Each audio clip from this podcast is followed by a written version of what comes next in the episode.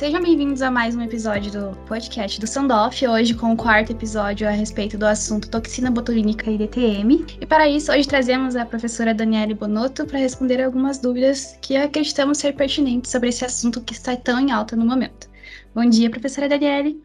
Bom dia, Aline, tudo bem? Bom dia a todos do Sandoff. É um prazer estar aqui é, podendo contribuir aí um pouco com essa iniciativa tão legal, né, que atinge tantos alunos, tantos profissionais. E vamos falar um pouquinho sobre toxina botulínica e dor orofacial, principalmente, né? Sim. A primeira pergunta que temos para você é qual a indicação do uso da toxina botulínica e quais pacientes podem se beneficiar dela dentro da especialidade? Hum, é, uma, é uma questão muito, muito boa, muito relevante, né?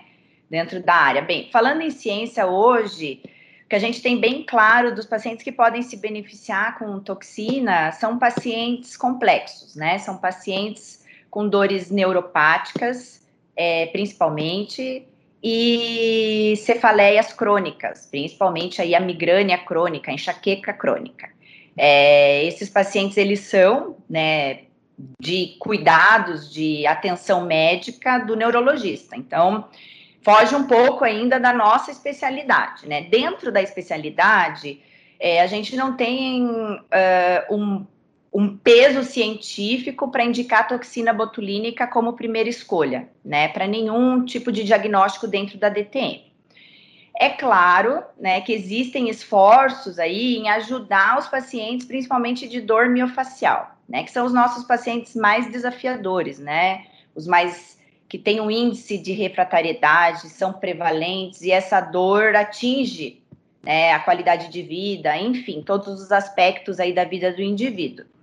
Então, mas nesses pacientes a gente não tem ainda uma evidência científica que é, supere, né, que, que o Botox supere, que a toxina, enfim, supere uh, outros tratamentos já testados, é, ditos convencionais, que têm maiores acompanhamentos e menos efeitos colaterais e são também mais baratos. Né? O que a gente é, tem hoje que foi deu um salto muito grande no entendimento disso foram os trabalhos do professor Giancarlo Della Torre, né? Os tra são trabalhos muito bem desenhados e ele tem trazido isso, né, à luz aí do nosso conhecimento e o trabalho dele que, digamos assim, que trouxe isso é um trabalho do ano passado que ele comparou diferentes doses de toxina com placebo, né, solução salina e o dispositivo interoclusal. E depois de seis meses, uh, o dispositivo foi superior à toxina. Então veja, é um tratamento mais conhecido, né, mais empregado, mais barato e sem efeitos colaterais, que acho que é o principal. Então, assim, num primeiro momento a gente ainda não tem essa indicação, tá?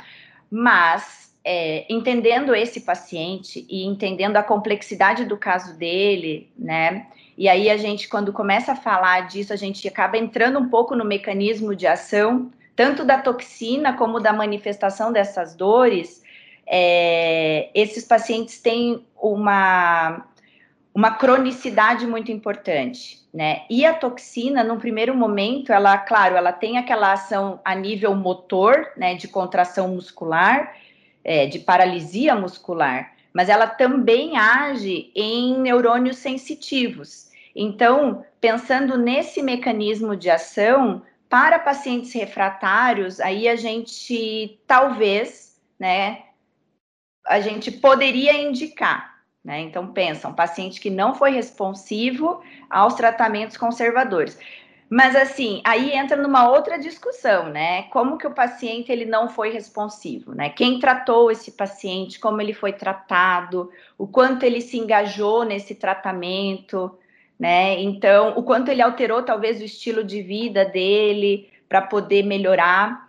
Aí essa é uma outra discussão, mas talvez aí com muitos asteriscos no futuro próximo, talvez a gente possa é, lançar mão de mais essa ferramenta, né, para pacientes com dor miofacial refratários. Isso aí com muitos asteriscos, né?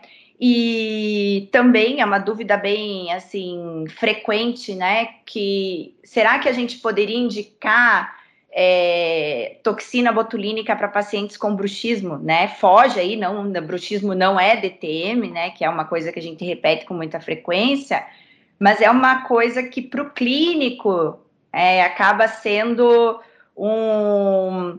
Ele tem anseio de querer ajudar aquele paciente com relato do bruxismo, né? mas entendendo a fisiologia, né, a fisiopatologia do bruxismo, principalmente do sono, é, não faz sentido aplicar toxina botulínica, né? É, porque ela vai agir ali na contração muscular e a origem, né? Toda a etiologia do bruxismo ela é uma origem central, então esse paciente ele vai continuar fazendo os, os eventos de bruxismo, porém com menos intensidade. É isso que os trabalhos mostram, tá? E outro fator é que o bruxismo ele é um o bruxismo do sono, né, principalmente, ele é um movimento excêntrico, então tem um papel importante ali do pterigóide lateral e não tem como aplicar a toxina botulínica uh, no pterigóide lateral pelo, pela sua localização, né, sem ser essa essa aplicação guiada por ultrassom. Então também se torna inviável. Então Uh, pensando agora em contraindicações, digamos assim, talvez o bruxismo do sono não seja aí o melhor, uh, o, o, o, melhor diagnóstico para a gente usar a toxina, tá? É, é, mesmo porque é, o efeito da toxina é limitado, né? Ele vai durar ali algum, alguns meses, né? Aproximadamente de três a seis meses. Então, o paciente vai ter que fazer recorrentes aplicações. Né? E aí moram os principais problemas dos efeitos colaterais. E outra coisa, o paciente vai ter que continuar usando placa, porque já que ele não bloqueou ali, né, não teve essa paralisia do pterigóide lateral, os eventos vão continuar. Então, para bruxismo, de fato, não existe essa, essa indicação precisa, né? É, e o que talvez a gente vê, assim, com alguma dificuldade dentro da literatura, porque são estudos muito escassos, né? Geralmente são é, casos reportados, né? São relatos de caso que pacientes com contraturas musculares é, pós é, radioterapia na região de face, eles vão apresentar uma limitação de abertura e eles é de difícil manejo, sabe? Então, muitas vezes a gente tem visto é, mão do, da toxina para poder melhorar um pouco a qualidade de vida desse paciente com alguma resposta, viu, positiva, tá? Mas isso é, são artigos pontuais, relatos de casos, e são casos também bem raros, né? Então, assim, só para ficar bem clara a tua pergunta, hoje a gente tem por indicação, é, baseado em literatura, em ciência, é, dores neuropáticas, pós-traumáticas também, pós é, exodontias, né? E nas migrânias crônicas, tá? E com vários, vários asteriscos, talvez pacientes com dor miofacial crônica refratários a tratamentos convencionais. Essa seria aí o, a ideia principal. Certo, professora. E você citou, né, que é, a toxina botulínica tem, a, tem bastante efeitos adversos, né, relatados na literatura. Então, quais seriam as consequências do uso indiscriminado e os efeitos colaterais é, apresentados na literatura? Olha, é, o uso indiscriminado, de fato, ele vai trazer aí é, efeitos adversos importantes, tá? Os estudos mostram né, que doses únicas, né, então, num cenário de uma aplicação, os efeitos são transitórios. O principal efeito é uma fraqueza muscular, né, uma dificuldade de comer determinados alimentos, é, até um desconforto um pouco, uma incoordenação, talvez, ao mastigar. Então, esse é o principal efeito colateral e que em doses únicas e doses baixas, eles são transitórios. Tá? E é interessante que até quando é feito em solução salina, o paciente às vezes reporta também esse tipo de relato, sabe? Mas, como eu disse, em doses únicas e baixas concentrações, né, isso é, é totalmente autolimitante. Agora, quando a gente observa é, doses mais altas, né, e o professor Giancarlo viu isso no estudo dele também, doses mais elevadas, é, existe daí uma, um impacto, digamos assim, na força de mastigação, tá? Na espessura do músculo e na densidade do tecido ósseo, tá? Ele conseguiu mensurar isso uh, por tomografia, ultrassom, eletromiografia, então isso tudo bem documentado, digamos assim, bem respaldado, né? Em, em humanos mesmo. Então é, é um dado bem importante, assim. E pensando que isso foram doses únicas, mas porém doses elevadas, tá? É, agora, se a gente for pensar em, em doses com em várias né, doses sequenciais, alguns estudos têm mostrado que depois de quatro aplicações, né, em masseter, em um, em um acompanhamento aí de quatro anos, essa musculatura não retornou ao, teu, ao tamanho original. Então, nos leva a crer, claro, não é um acompanhamento assim tão longo, mas é representativo de que essa, esse efeito adverso ele pode ser permanente em doses sequenciais. Tá? Então, fico alerta aí para que é, esses, essas, do, essas aplicações contínuas sejam evitadas ao máximo, né? Mesmo porque é, existe como se fosse assim uma cadeia, né? Existe essa, essa situação tanto no nível muscular, né? E no nível é, do tecido ósseo. Então, claro, quando o, o músculo não trabalha de maneira adequada, né, ou seja, com aquela força de mastigação, ele diminui esse estímulo para o tecido ósseo. Então, tem sido reportado que alterações ósseas, tanto em corpo de mandíbula, ângulo e até em região intraarticular, né, é, há uma alteração da densidade óssea. Então, é importante é, ficar atento a esse tipo de, de efeito colateral que é bem, bem importante e pode ser permanente, tá? E, então, não, assim, o uso indiscriminado, ele ainda é, dentro da nossa área, ele é, ele é bem restrito, tá? Certo, prof. Então, existe um protocolo de aplicação para que a gente possa evitar o uso indiscriminado, ter uma, padron, uma padronização de aplicação? É, bem, a, a gente ainda não chegou nesse ponto, né? Eu, eu tenho uma grande esperança que a gente vai chegar para usar o, essa ferramenta com mais responsabilidade. Tá? O que existe dentro da literatura, e isso é muito. e vem, e vem evoluindo. Tá? No começo, ali, as dosagens dentro dos artigos variavam entre 10 e 150 unidades, uma variação muito grande, né? E hoje, é, também aí com a contribuição do professor Giancarlo, a gente viu que doses menores, né, elas vão possuir aí um, um efeito tão benéfico quanto doses mais elevadas. Então, a tendência é um protocolo uh, mais personalizado, mas que de preferência utilize aí doses menores, mesmo porque os efeitos adversos, como eu disse, e os efeitos benéficos, eles vão estar relacionados à dose. Então, achar esse ponto, né, que a gente consiga equilibrar essa balança é, é o grande desafio. Não existe ainda esse protocolo, existem alguns, é, algumas sinalizações é, em direção a isso, né, que seriam essas doses baixas. No trabalho dele, ele determinou ali que seriam 10 unidades para temporal e 30 unidades uh, numa setter, né? O que também tem se mostrado é que, num primeiro momento, os artigos usavam muito aplicação em trigger points únicos, né? Então, uma única aplicação.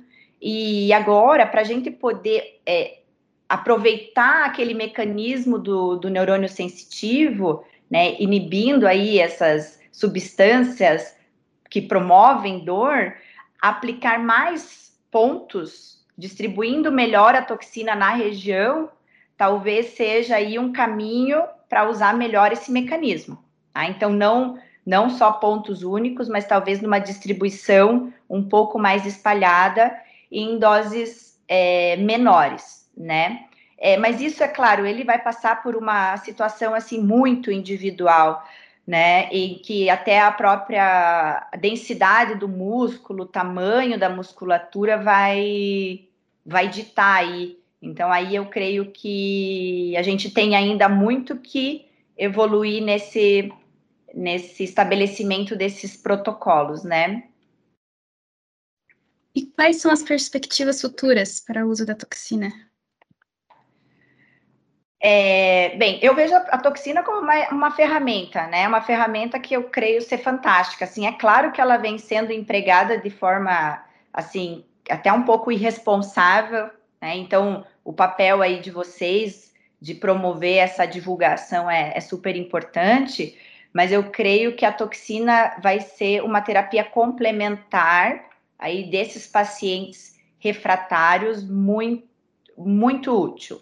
Tá? O desafio, é claro, vai ser é, determinar esse cluster, esse, esse grupo de pacientes que vão se beneficiar dela. Né? Então, entender quem é o paciente não responsivo aos tratamentos ditos convencionais, e aí talvez ter esse protocolo, né? Então, essa é uma outra perspectiva. Então, entender quem é o paciente que vai se beneficiar e de que maneira a gente vai poder ajudar, qual vai ser o protocolo que a gente vai usar, né? Entendendo ali que seriam é, a menor dosagem para o menor benefício e menos efeitos colaterais, que a gente ainda não tem essas respostas totalmente definidas, né? E é claro que outra linha e outra perspectiva futura é o entendimento do mecanismo de ação, né? A gente entende que ele vai agir ali é, a nível periférico, ele tem aquele papel a nível de sistema nervoso central, com esse mecanismo de, de levar nessas substâncias de maneira retrógrada, mas a gente não entende muito bem como isso funciona, né? Então, talvez o, o, a compreensão desse mecanismo vai levar também a, ao entendimento e talvez a dissociação, que essas pesquisas agora têm sido, têm ido nesse sentido, de tentar dissociar é, esse mecanismo sensitivo que traz os benefícios aí para o controle de dor é, dos mecanismos motores. A partir do momento que isso conseguisse ser dissociado, talvez a gente pudesse usar a toxina né, com menos efeitos colaterais e beneficiar mais esse paciente que tem uh, sensibilidade dolorosa mesmo. Né? Então, isso vem sido testado e é um interesse grande da área médica tentar é, tornar essa, essa toxina menos paralítica do ponto de vista muscular né, agindo mais nesse neurônio sensitivo. Vem sido testado em ratos, mas a gente ainda está engatinhando nesse, nesse processo, tá? Mas eu vejo, assim, ó, a perspectiva futura do, do Botox dentro da área é, com bons olhos, né? Mas é claro, é, com profissionais bem capacitados é, e acompanhando, porque, na verdade, os estudos bem desenhados mesmo, eles, eles são recentes. Né? Antigamente, os, os estudos eles não tinham nem grupo controle, então parecia que a toxina ia ser a salvação de, de todos os problemas. Agora, a gente consegue compreender isso de um, um pouco melhor. Então, eu creio que é, os estudos vão nesse sentido, de clarear um pouco as nossas perspectivas aí para indicar qual vai ser o nosso paciente como vai ser e se a gente vai conseguir agir mais em neurônio sensitivo do que motor. Então, eu creio que vai ser nesse sentido aí, Aline. Muito obrigada, professora. Foi muito esclarecedor, muito interessante também esse tema. E muito obrigada pela sua presença, obrigada também pelos ouvintes que estão nos escutando. Eu que agradeço. É um prazer estar aqui no Sandoff. Eu tenho muito carinho por todos vocês, né, os professores, essa iniciativa que além de levar conhecimento para vocês, né, é, presta um serviço para a comunidade que é super importante, né? Então, é, em breve aí vocês vão retornar às atividades e, e vão poder exercer aí esse papel tão importante que é colaborar na, na diminuição da dor das pessoas, né? Parabéns, viu? Muito obrigada, prof. tchau, tchau. Tchau, tchau. Eu que agradeço. Thank you.